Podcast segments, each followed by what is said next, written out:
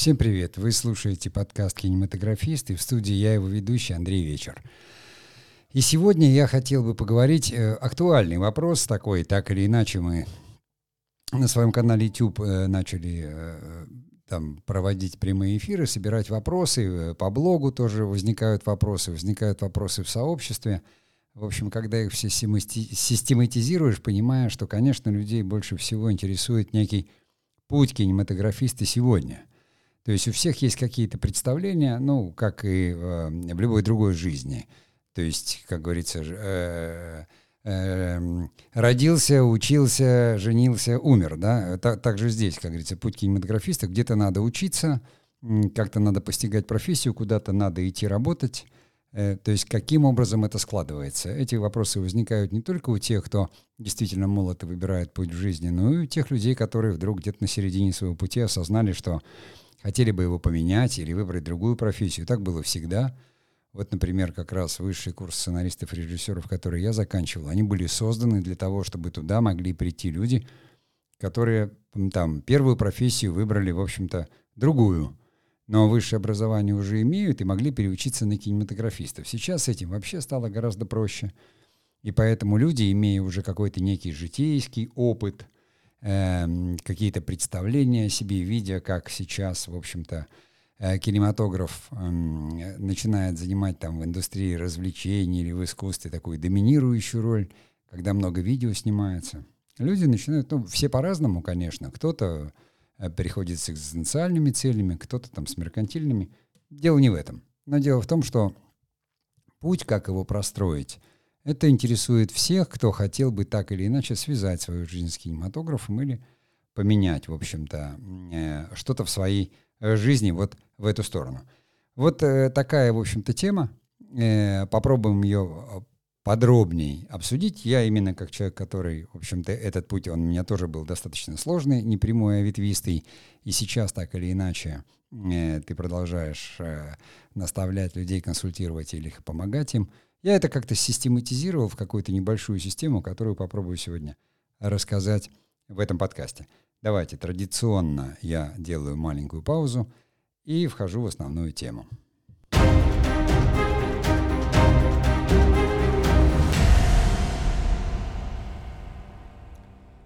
Ну, первое, конечно, вот э, с чего надо начать, это, скажем так, то, что считалось как бы классическим кинематографом то, что всегда воспринималось и в нашей стране, то есть не в Советском Союзе, я имею в виду в нашей стране, не потому что она сейчас какая-то другая, а в том времени, э, в общем-то, кинематограф относился э, скорее даже к искусству, нежели чем к культуре.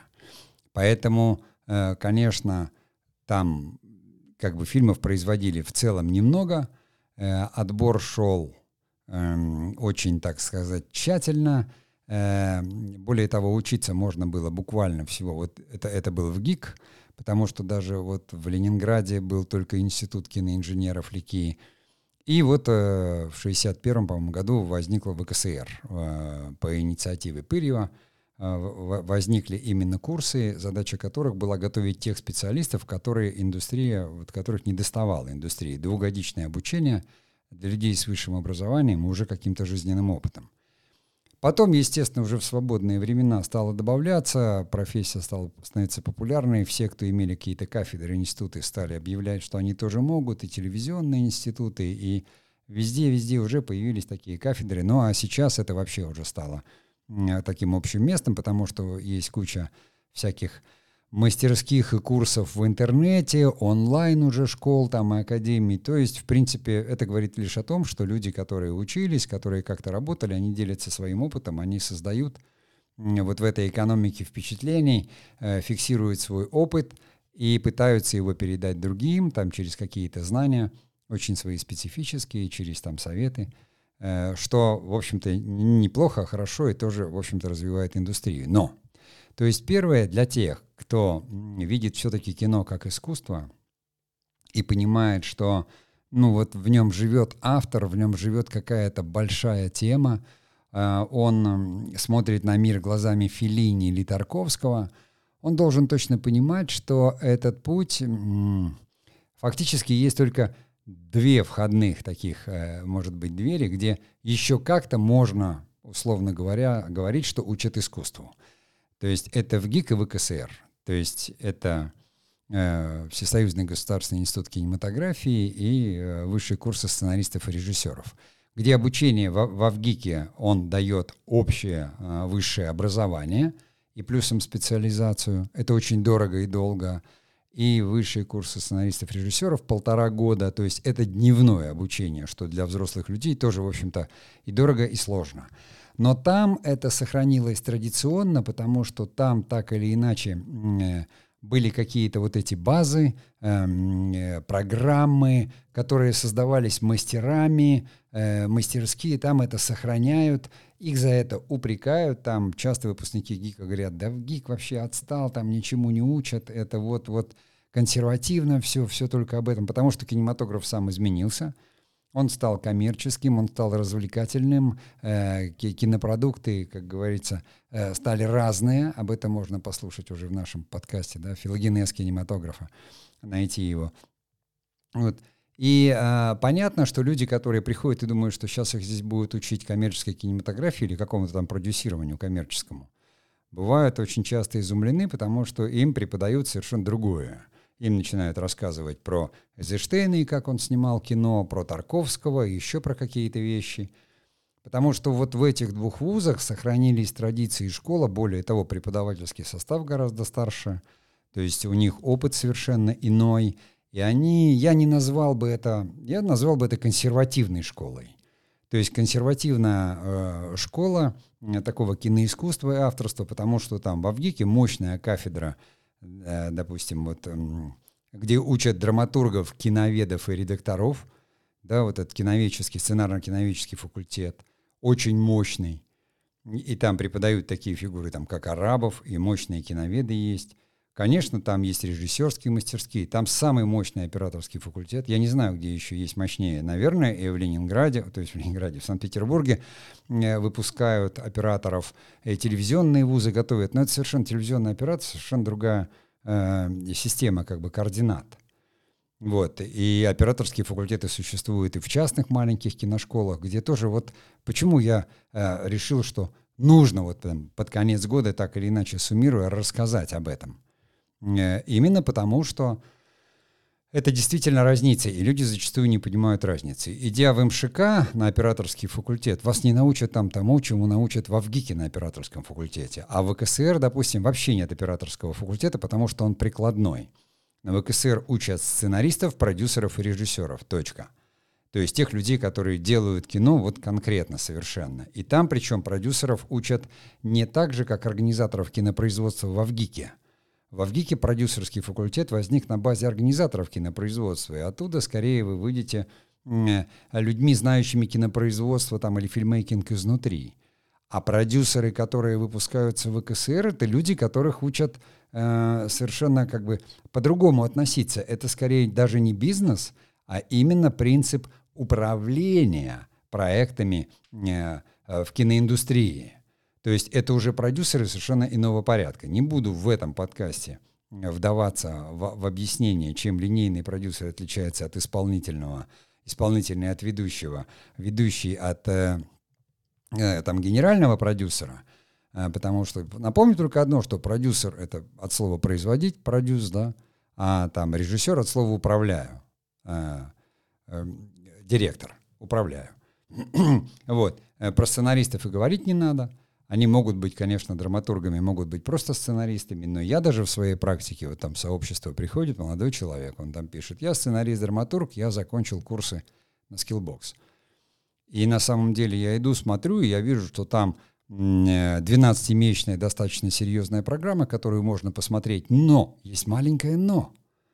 Да, вы там будете сценаристом, но для какой части индустрии? Об этом, кстати, я хотел бы поговорить в завтрашнем стриме. Кто будет слушать подкаст, Завтра в первой половине дня, там сегодня я э, выложу уже об этом объявление, мы проведем очередной стрим, где я отвечу на вопросы, и более того, тема этого стрима будет «А где сегодня учиться тем, кто э, хочет освоить кинематографические профессии?» Мы посмотрим реальные, просто посмотрим реальные вот эти существующие сейчас курсы и вузы, разберем их программы, и я совершенно нормально подскажу, чему же здесь вас в самом деле научат.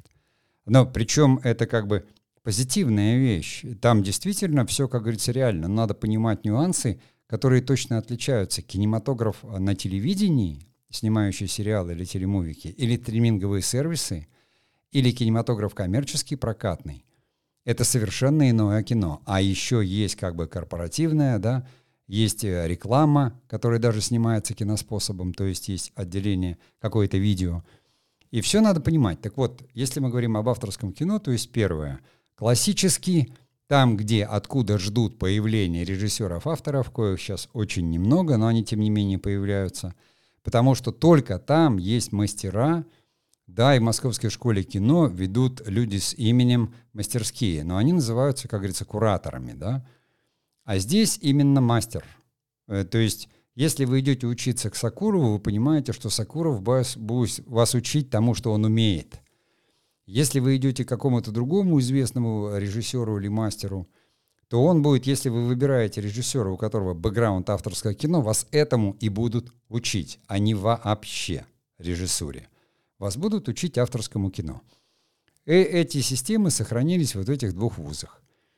Дальше вы проходите всю систему обучения очень долго, то есть если вы только выпускник там со школьной скамьи, и вам нужно высшее образование, в ГИК вам даст высшее образование со спецификой, конечно, вот гуманитарной, Потом э, вы там, снимете все работы от э, там каких-то учебных до курсовых, сделаете дебют, который попадет обязательно там на Святую Анну, это в Гиковский, собственно, фестиваль.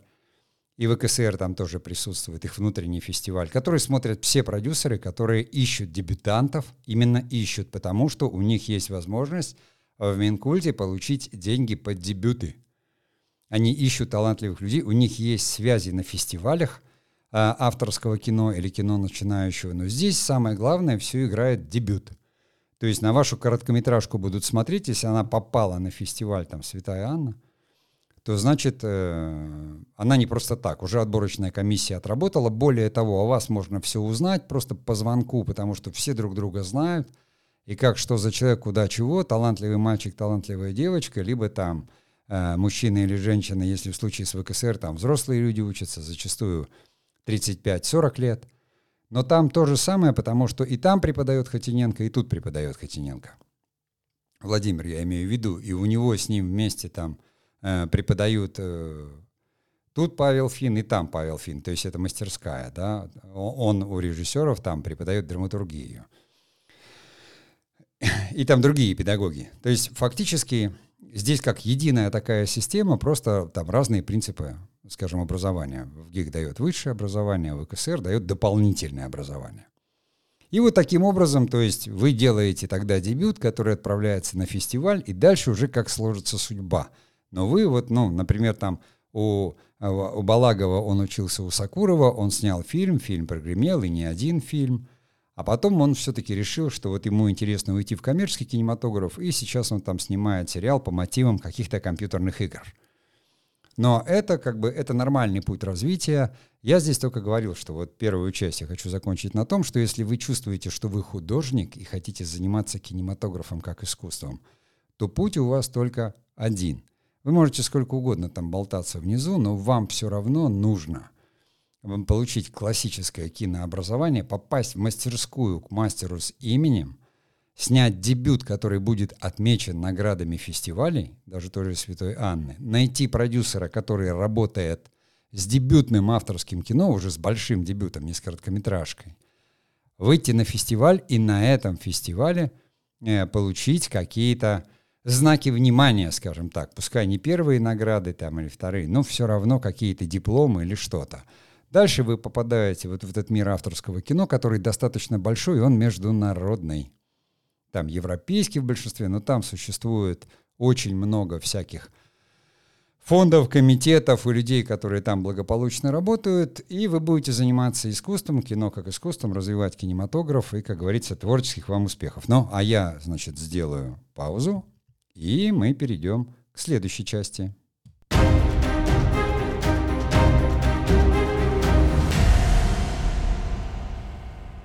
Следующий глобальный такой раздел ком, ну, кинематографа, который коммерческий. И здесь я бы сказал, что но весь остальной э, такой кинематограф, он как коммерческий, жанровый, так называемый, да, мейнстримный, но он сейчас очень мощно разделился, скажем так, на прокатное кино и, допустим, там стриминговое. При этом еще до сих пор до конца ничего не устоялось, э, в том смысле, что даже большие блокбастеры, они пытаются э, выходить на стримингах, как вот пытались Э, продюсеры и создатели Джеймса Бонда, но не договорились по деньгам, вывели в прокат, вот тут опять локдауны, кинотеатры не заполняются. Тем не менее, это абсолютно ниша, которая останется, и кинотеатры будут работать, это кино будет сниматься, потому что это особый вид, скажем, такой экономики впечатлений, где зритель получает эмоционально-чувственный опыт, в основном за счет, скажем, такого эффекта присутствия, как 3D, как звук, там Atomic, то есть уже такие системы, следующие за Dolby Surround. То есть это все идет туда, в сторону виртуальной реальности и вот того абсолютного опыта, Э, как говорится, э, абсолютного впечатления, когда человека можно погрузить в другую реальность. Там очень хорошо идет вся фантастика, такая как, ну, как образчики вы знаете, «Аватар» или фильмы такого действия, там, как вот «Джеймс Бонд», то есть то, что мы называем блокбастерами, либо красивое развлекательное кино, которое, э, там, скажем, Э, календарно-сиюминутные новогодние фильмы, э, там праздничные фильмы, 8 марта, День Святого Валентина. Так традиционно работал коммерческий кинематограф, так он продолжает работать. Там у нас, у нас сейчас очень много идет, естественно, патриотического кино, э, на которое выделяет деньги государство. То есть прокатное кино в нашей стране хорошо поддерживается, весьма хорошо. Есть 8 мощных менеджеров, то есть компаний, которые за время доказали, что они э, там способны делать такое качественное прокатное кино большое. У них есть государственная поддержка. Не буду вдаваться в подробности, но она достаточно мощная. Там и прокат поддерживают, и так, и сяк. Там есть система, в которой они э, какую-то часть они делают сами, находят, какую-то берут у государства, кому-то дают возвратные, кому-то невозвратные деньги. Это вообще, я бы сказал, такая э, тема отдельного семинара, наверное, о а не подкаста, потому что для подкаста это слишком сложно на слух воспринимать. Вот. Но, тем не менее, здесь какой путь может быть? Если вам нравятся блокбастеры, если вам нравится жанровое кино, то есть жанровое, я имею в виду, э, я, я, я не помню, чтобы там сильно детективы все ушли на телевидении, но там боевики какие-то такие, типа Джеймса Бонда, понимаете? Или вот какие-то фильмы, как у нас любят там именно о войне, где вот э, там про летчиков, про тан... где есть что показать где есть что показать, снять, где имеет значение не просто изображение, а вот этот визуальный такой сторителлинг, э, вот эти всякие комиксы, все то, что снимают э, американцы, то есть вот то, что э, такое визуальная, визуальная такая даже не красота, а как бы такое торжество, скажем, такого визуала, а, большого действенного, экшен или такого красочного, то есть, ну, все понимают, что идет в кинотеатрах. Здесь какой здесь путь? Я бы тоже сказал, что, конечно, здесь к ВГИКу и ВКСР, а, безусловно, можно присоединить все вузы, которые существуют там. В Санкт-Петербурге, да, в Москве расширяется уже сразу линейка, потому что в Москве существует там и бывший э, институт культуры, сейчас я не знаю, как он называется, у них все сложные названия, там они МГУКи, какие-то еще там что-то, где есть вот уже а, отделения, которые учат режиссеров и продюсеров, то есть здесь уже человек может появиться откуда угодно. Но путь у него тот же самый один. Он в любом случае должен заявить, то есть либо он должен хорошо снимать визуальную рекламу, очень дорогую, и начинает он со студенческой скамьи еще и снимать очень интересную, а потом находит, то есть пишет свой сценарий, ищет продюсера. Либо точно так же он, как говорится, дебютирует, просто его дебют, он какой-то коммерческий, он в комедии хорош, там, как комедиограф, или действительно какие-то э, такие э, невероятно красивые экшены может снимать. И, безусловно, ему нужен свой проект. То есть ему нужен свой проект, так же, как и в авторском кино э, человек все равно пишет, то есть пишут все – Ему нужен какой-то свой проект, который либо он находит сценариста, который это умеет писать, то есть соратника, либо он с кем-то коллаборируется, потому что ходить по продюсерам все равно и показывать что-то нужно обязательно с каким-то проектом. Но здесь э, я могу сказать, что у продюсеров, которые работают э, с этим коммерческим кино, у них достаточно большие портфели. Если в авторском кино это просто невозможно, чтобы продюсер держал э, в портфеле сценарий авторского кино. Ну, это невозможно. Это инициатор-режиссер. Вот, всегда автор фильма. То здесь, конечно, у продюсеров есть портфели, они смотрят на людей, которые могут крепко это все создать. Э, здесь большую часть имеют продюсеры, которые сами из режиссеров, такие как Бекмамбетов там, и, допустим, он часто снимает альманахи, в которых берет молодых ребят, режиссеров, уже себя зарекомендовавших, снимавших у него рекламу, э, то есть вот снимавших какие-то там визуальные, делавших компьютерную графику, то есть здесь визуал работает, да, и экшен. И таким образом, то есть если вы демонстрируете, вам нравится это, вы работаете это, вы идете в эту часть, и здесь как бы в прокатном кино, еще раз говорю, там деньги есть, там все работает. В авторском, кстати, тоже есть, потому что у нас государство выделяет и фонды выделяют. И вы э, находите как раз студию или продюсера, ну, то их 8 менеджеров, вот только они это могут, так поэтому э, все равно идти туда так или иначе. Тоже не буду перечислять фамилии, потому что это тоже, ну, как говорится, не для подкаста. Но путь, я говорю, что да, даже человек, если снимает рекламу и хорошо это делает, визуальную рекламу, то есть оригинально и круто, это путь. Это путь в визуальный кинематограф. Очень много режиссеров пришло оттуда, просто из рекламы. И потом, как говорится, подтянув э, свои там драматургические навыки, какие-то еще э, режиссерские навыки, начали справляться с большими работами и делать это неплохо. И тому примеров масса. Но я еще раз говорю, это такой м- локомотив коммерческого кинематографа, потому что здесь э, самым главным является касса и возврат кассы. Пока еще касса все равно, при всех даже убытках, все равно возвращает. А если помогает государство, а оно у нас помогает, то там хотя бы для кинематографа даже по нулям и то хорошо. Понимаете? А потом о, фильм — это продукт э, с длинной историей, следовательно, его будут показывать много лет, потом продадут куда-то на стриминговые сервисы, на спутниковое телевидение, где-то они пройдут по каналам так или иначе. И, в общем-то, это уже продюсерская работа. Но те, кто хотят как бы стать продюсерами, они все равно здесь должны учиться продюсированию. То есть, значит, продюсерский факультет какого-то вуза все равно. Здесь я уже не говорю только в ГИК и ВКСР, но вуза и практическая работа в коммерческом кинематографе стартовать можно даже будучи студентом с рекламы. Вот. Дальше, э, а дальше что у нас? Давайте дальше сделаем паузу и перейдем как бы ко второй части. Э, ну и я считаю, что вторая часть тоже это как бы коммерческое кино, но это э, будут уже стриминговые сервисы. Давайте я сделаю паузу и продолжим.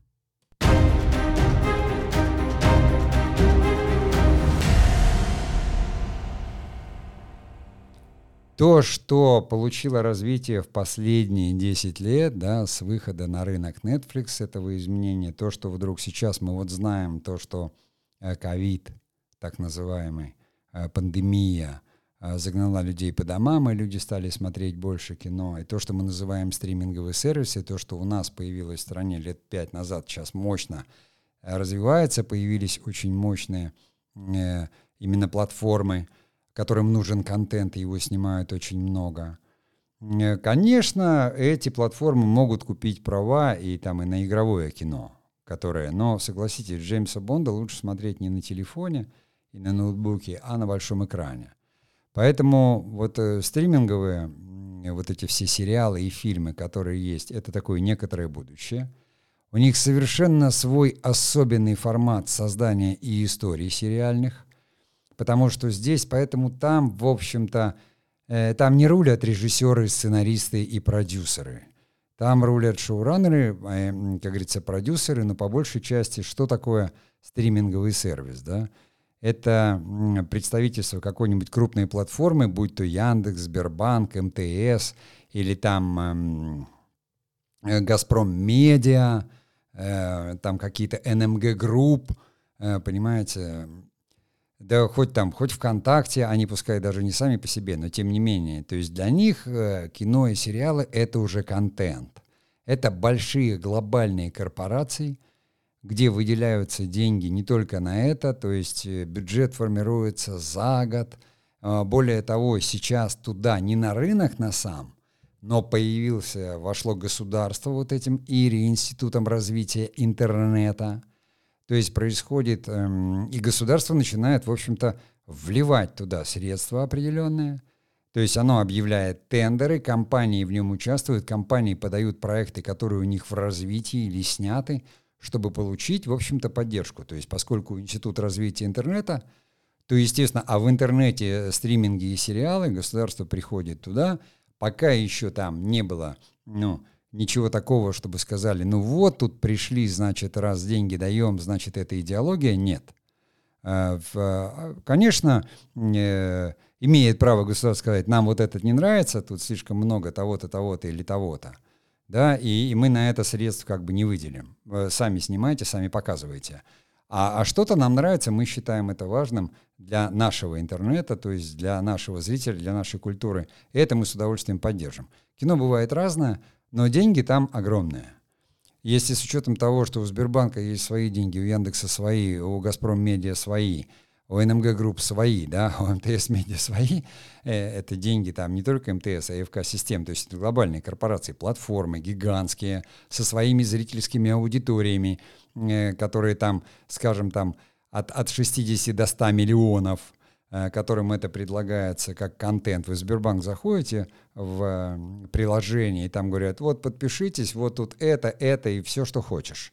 То есть это тенденция, это тренд, который развивался да, последние там, э, скажем, 15 лет и развился именно когда, в общем-то, появились э, экраны хорошего разрешения в смартфонах, когда появилась возможность, самое главное, передачи э, в достойном качестве видео.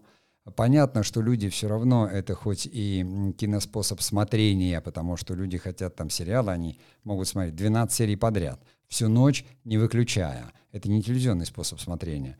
То есть это совершенно иной продукт. Более того, здесь, как я уже говорил в других подкастах, здесь рулит не авторский нарратив, а здесь важен захватывающий сюжет. Он везде важен в коммерческом кинематографе. Захват. Вот в авторском его может не быть захватывающего сюжета. Там люди будут разглядывать каждый кадр, переживания героя, то есть они подключатся и подгрузятся к этой экзистенциальной рефлексии какой-то и будут получать эстетическое наслаждение. В коммерческом кинематографе все, конечно, понимаете, должно быть со скоростью жевания попкорна. Или же наоборот, эм, как-то тебя там будоражит. Здесь хорошо вот тоже все жанровые вещи, хорроры, триллеры, э, боевики, детективы в особенности. Конечно, с, сначала, поскольку у нас там развивалось не только у нас телевизионные сериалы, но о них я скажу в последнюю очередь, то вроде как это все похоже. Нет. Совершенно другой способ показа, другой способ съемки, другой способ работы со сценариями, другой. Я так настаиваю на другой, потому что наше медиа, оно вообще про разницу. Про то, как меняется и почему это другое. И почему вот здесь я говорю, что если вам это нравится и вы хотите этим заниматься, у вас другой путь туда – если вы хотите снимать стриминговые сериалы, вам вообще все равно, какая у вас киношкола, потому что тут самое главное — это проект, который важно придумать. Вы потом будете шоураннером. Поэтому здесь это уже готовые кинематографисты, то есть режиссеры, сценаристы, э, продюсеры, люди, которые там так или иначе были в смежных медиа каких-то, уже у которых журналисты, то есть те, у кого есть опыт, они создают историю в первую очередь, историю — даже если человек один ее создал, и он идет на этот сервис, там его встречают отделы, креативные отделы. Там встречают авторские группы, сценарные комнаты, то есть мышление уже другое. Там всегда группа работает. Это, да, наследие, с одной стороны, телевизионное, а с другой стороны, ответственность, потому что миллионные аудитории и огромные бюджеты. И там фильм будут вести там, с полдюжины продюсеров, э, там будет... Э, несколько авторов, там будет несколько режиссеров и только один шоураннер. То есть это опытнейший какой-то человек, режиссер. Ну вот, допустим, Борис Хлебников, э, режиссер, известный авторского кино и все. Он уже много лет работает шоураннером. Или там Авдотья Смирнова. Э, тоже, как говорится, именитый режиссер, писатель, сценарист. Вот она, как говорится, шоураннер. То есть у нее несколько проектов, которые она ведет. И они делают эти проекты, и какие-то сервисы, и компании большие, которые заинтересованы в таком продукте, Они договариваются и заказывают, финансируют, покупают. То есть здесь все как происходит, да? То есть здесь уже какие-то продакшены, организованные какими-то продюсерами, где есть вот такие шоураннеры, они формируют сценарные портфели, они их пишут, они, как говорится, на рынке все друг друга знают, э, сервисы приходят и говорят, мы хотим заказать, вот мы с вами, как бы, мы у вас вот этих четыре проекта, мы готовы профинансировать и поучаствовать, обязательно поучаствовать в их создании.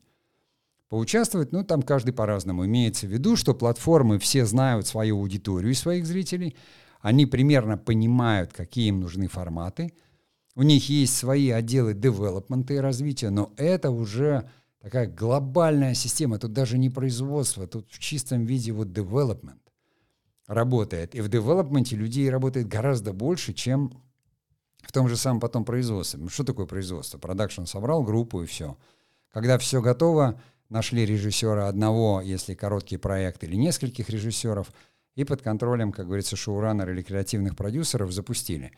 Через там 50, 60, 100 дней, где, смотря сколько, закончилось производство, фильм уходит в постпродакшн, то есть в монтаж, и опять подключаются все те же люди, которые не отключались. То есть это редактора, продюсеры, они кино и делают.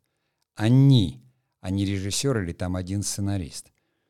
Поэтому здесь я говорю, что вот ну, в завтрашнем стриме об этом поговорим, может быть, подробнее, но, э, допустим, есть разные предложения э, учиться на сценаристов, и нужно понимать эту разницу, чему учат в сценарной комнате, э, чему, допустим, э, учат там киношкола индустрия, а чему учат в МШК.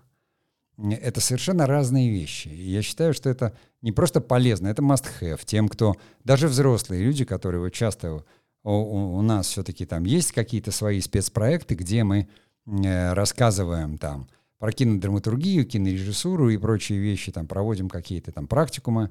Это совершенно иная вещь. Люди приходят и говорят, а я бы вот хотел, а это уже специализация. То есть э, вы приходите и говорите, я хочу стать врачом, а приходите туда, где уже там не просто интернатура, а, скажем, для хирургов дают вот это – какой-то новый инструмент, а люди приходят, они даже еще даже вообще не рядом, они говорят, я только вот об этом подумываю. Э, это такая, э, интернет кажется только широким, он очень узкий, но все же на виду, и что говорит, а вот мне надо, а у него даже азы какие-то не пройдены. Поэтому в любом случае киношкола, но здесь даже все равно, в общем-то, она и онлайн может быть. Потому что самое главное вам здесь все равно стать автором. То есть вам нужно придумать проект, который, как правило, многосерийный, здесь никому не нужны ни полные метры, хотя экспериментируют и делают, но это скорее запустят режиссера, который уже с именем, с каким-то бэкграундом, он придется, и то его полный метр там могут покрошить на мини-сериал. Здесь э, рулят форматы, так же, как когда-то было на телевидении. Они очень специфические, потому что, как вы знаете, в интернете формируют плейлисты, и люди смотрят вот по своим пристрастиям. То есть, если человек любит боевики, он войдет в плейлист боевики и будет смотреть боевики. И он не перейдет в мелодрамы, потому что он их не любит, если говорить о мужчинах. А женщина, наоборот, там мелодрамы. Или там детективы. То есть ты не привязан ни к каналу, ни к чему, если ты уже оплатил подписку. Ты смотришь, то есть самые громкие какие-то премьеры, или следишь, потому что тебе потом второй, третий, пятый сезон предложат. Ты находишь похожее кино подобное, следишь за этим и, как говорится, получаешь там э, свои впечатления, свой опыт от этого всего. Поэтому здесь киношкола любая, потому что нужно просто все равно понимать, как устроено кинопроизводство, как пишутся сценарии, то есть основы какой-то драматургии. Здесь нужен не дебют, а здесь нужен проект, то есть который вы формулируете просто как некую историю. Если вы можете ее написать там в книге, если книга выстрелит, то, пожалуйста, это уже, как говорится, э, какие-то ваши возможности, вы должны понимать, как это работает.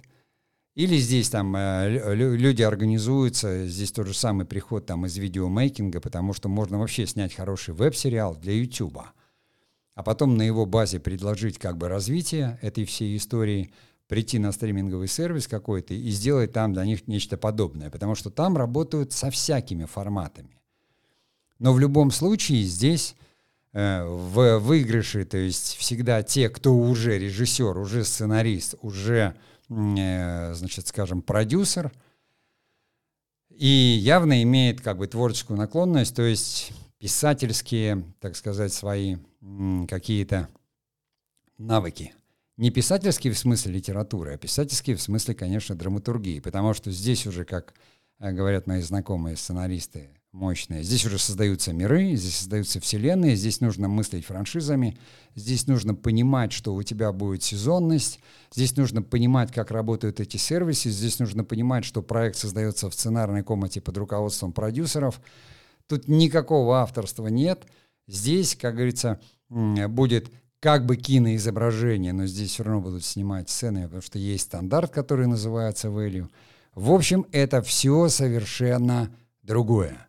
И если те люди, которые думают или приходят, они думают, ну вот у меня есть какая-то история, я сейчас быстро напишу, я продам там свою идею или проект. Ребята, все уже снято, все идеи всем известны. Понимаете, здесь нужен продукт, здесь вы работаете как в бизнесе. Что можно придумать с кофе, когда кругом кофейни?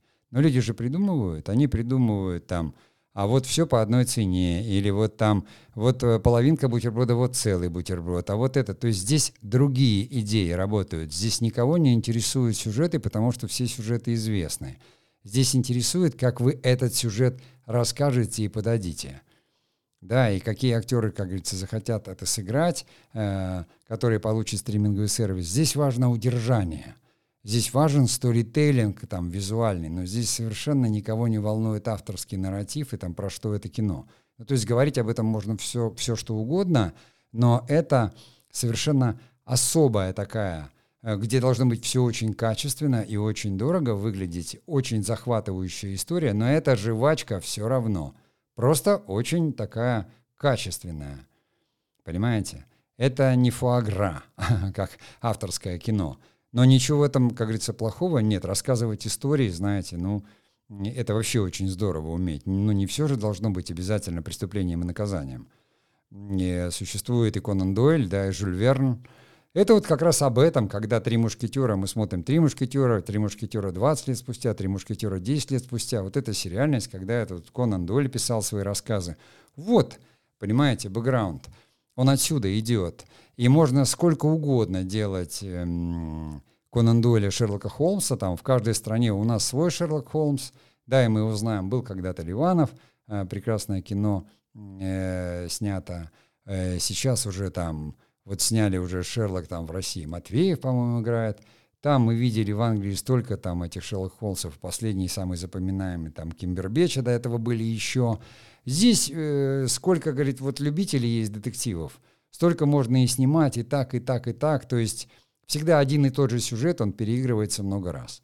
Или вы говорите, а у меня будет история про следователя, но здесь я бы вот то, что хотел отложить, конечно, на завтрашний стрим, говорить, но все-таки поскольку м- это быстро, я могу сказать тем, кто слушает, а слушают нас, у нас же как бы специфическая аудитория, здесь очень важен ваш опыт. То есть именно здесь, вот именно в таком продукте, если вы отработали 10 лет следователем и знаете эту работу, и у вас проявился писательский талант, вы заканчиваете сценарные курсы и пишите, пожалуйста, про следователей. Не надо писать про поваров, потому что это не ваше. Люди, которые думают, что в этом просто хочется писать, и они это умеют, и я буду писать про все, потому что я люблю детективы, я их читал. Как правило, этот номер не проходит. Потому что Здесь важна вот эта ткань, вот эта фактура, вот это понимание. То есть, когда говорят, что истории авторские, они на личном опыте, имеется в виду вот этот experience ваш, этот опыт. То есть человек, который провел 5-7 лет в море, неплохо напишет сериал о моряках.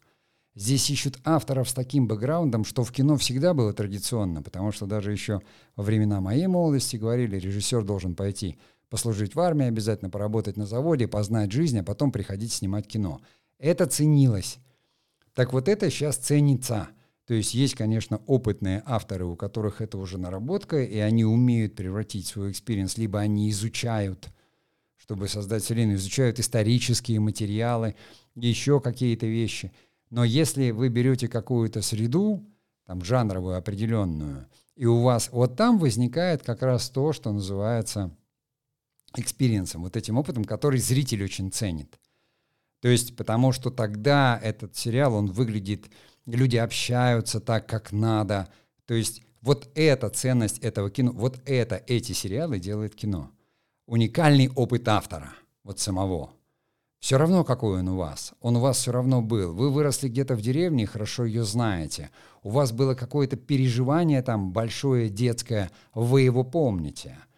Вы росли там, потому что вот все там те же самые чики. Режиссер был оттуда, он хорошо эту среду знал. Он понимал и очень хотел про нее снять вот сериал. Он его снял, сериал успешен, потому что он знал все эти нюансы. Как общаются люди, как говорят, как они одеваются. Вот это знание жизни – и какой-то специфики здесь очень ценится.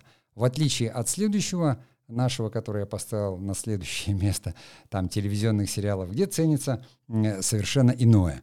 Но давайте я, как говорится, традиционно дам вам передышку, сделаю паузу, и мы продолжим.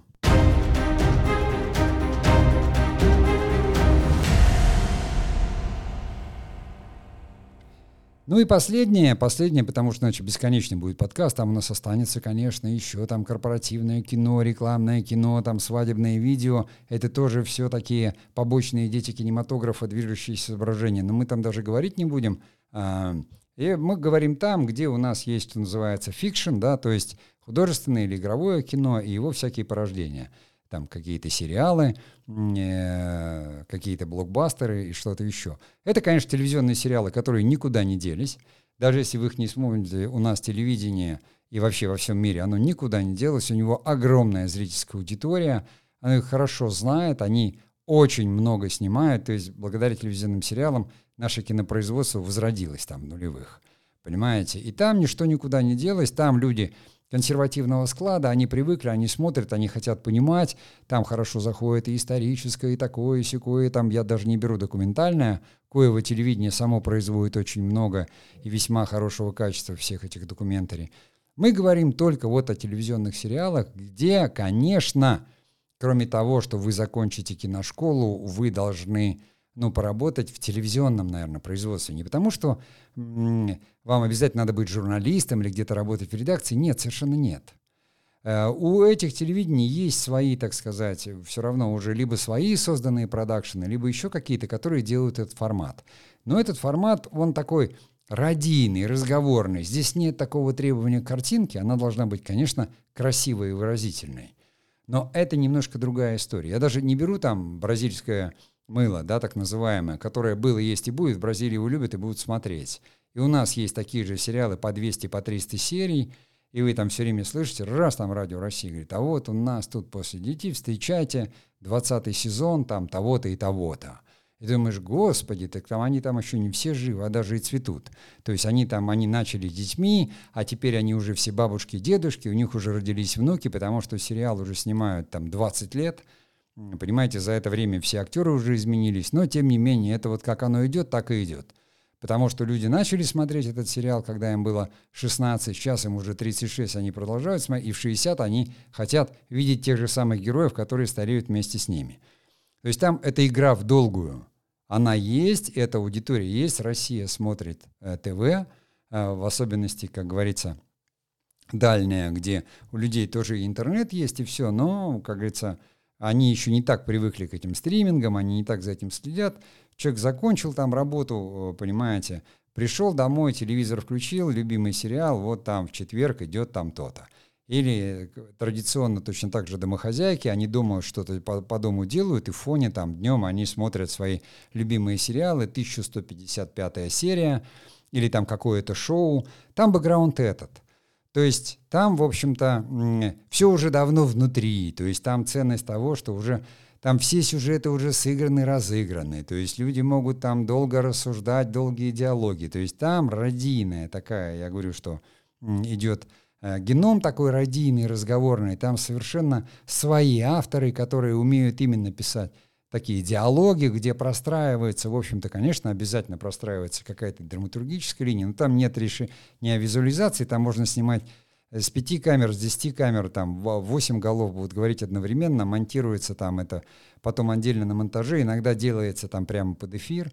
Там есть отдельная такая категория именно вот того, что у нас делали такие тогда новые телевидения, типа ТНТ, СТС, развлекательные, то, что пришло из КВН, из юмора, из комедий-клабов, то есть такие вот комедийные сериалы, такие ситкомы, ситуационные комедии, они остались, то, что мы знаем и видим, они тоже как бы снимаются вроде как, понимаете, киноспособом, там э, какие-нибудь интерны какие-нибудь, да, или там э, кадеты. Но на самом деле это декорация, это понятные ситуации, это ситуационные комедии, это привычные герои, которые интегрированы уже на канале в их там межпрограммную рекламу. То есть это как бы производные.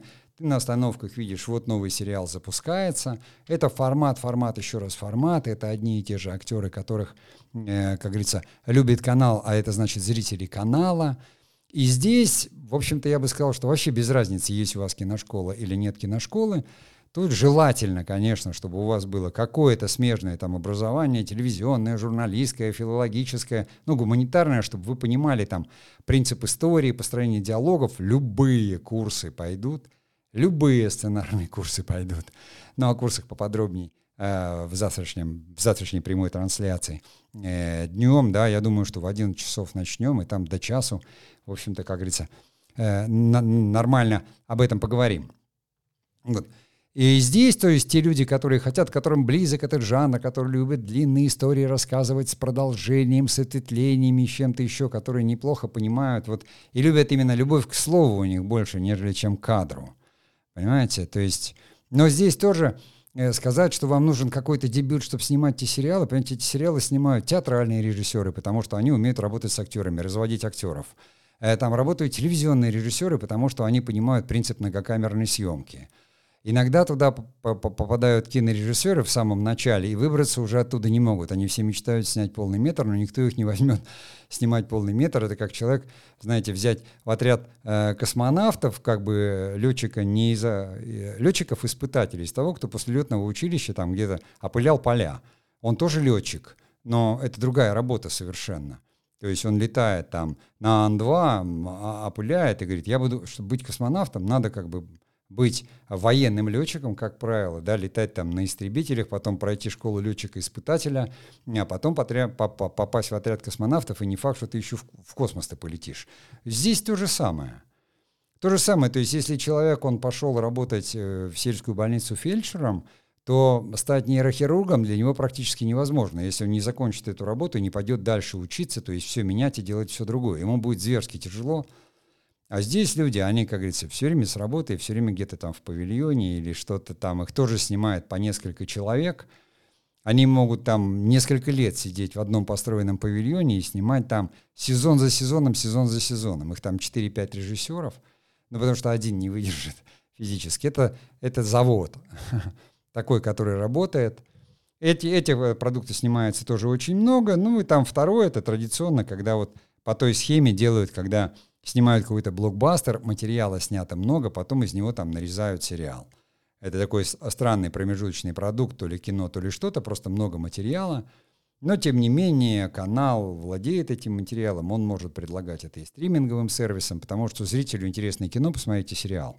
Это отдельные проекты, такие специфические, то есть здесь это тоже уже не занимаются, скажем, начинающие нигде и ничем не занимаются. И чтобы так вот завершить наш сегодняшний подкаст, да, в преддверии там завтрашнего стрима, конечно, все курсы, которые предлагаются в интернете, это такой некое понимание и некий опыт того, как строится этот процесс, как строится процесс создания сценария. Если вы знаете начальный процесс, то все потом обучение. В Авгике у вас будет очень много доп. образования, потому что надо получить высшее, а в ВКСР э, практическое, там будут мастер-классы и просмотры. То есть, чтобы вы научились хотя бы действительно писать сценарий или там понимать драматургию, нужно посмотреть там несколько тысяч фильмов.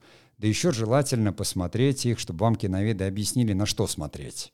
Потому что это, это же не просто там сериалы же не показывают, и вот такое просто сюжетное кино. Там показывают то, что лучшие, как говорится, умы и художники наснимали за 120 лет во всех странах и на всех континентах. То есть вы увидите, а сколько вы успеете посмотреть. Вот даже если 2-3 фильма в день, вот как я учился – ну и посчитайте. Э, собственно, там 6 э, дней обучения, а там просмотровых дней 3 или 4 там, мастерские. Даже если и показывали какие-то и свежие фильмы, и все. Ну, где-то 400-500 фильмов ты успеваешь посмотреть. Ну и что ты еще смотришь сам. Чтобы просто понимать. Да, ты начинаешь понимать, как кино выглядит, как в нем двигаются, как его снимают, как в нем пишут, что такое в нем драматургия, и параллельно все другие э, там режиссерам обязательно надо знать там как, э, то есть основы драматического искусства, то есть как разговаривать с актерами, понимаете? Сценаристы бесконечно, не поднимая головы, там пишут что-то, пишут, пишут, начиная там с этюдиков и заканчивая им. Эм, а когда люди приходят, говорят, я две недели курс сценарный, да, наверное, ты можешь писать сценарий для роликов YouTube, то есть тебе объяснили сценарный принцип, и ты тоже сценарист. Но кино это никакого отношения не имеет. Ладно, вот на этой ноте я закончу сегодняшний подкаст. Еще раз напомню, что завтра у нас на канале «Кинематографист» будет прямая трансляция, где мы посмотрим вживую, что у нас предлагается, именно там в интернете, какие онлайн киношколы. Не будем заходить там в Авгик и ВКСР, это, это классическое. Но я иногда смотрю, что появляется на рынке, кто и что предлагает. Обсудим их программы, вот эти конкретно. Отвечу я на вопросы, потому что, естественно, чат работает. И я думаю, что это будет полезно всем тем, кто так или иначе хочет связать свой путь с кинематографом, потому что те, кто уже связал, они примерно это знают. Ну или, может быть, они работают на каких-то там производственных позициях, хотят сделать какой-то новый старт или новый виток, и для них тогда это тоже будет полезно. Ну а я на сегодня прощаюсь и всего вам доброго.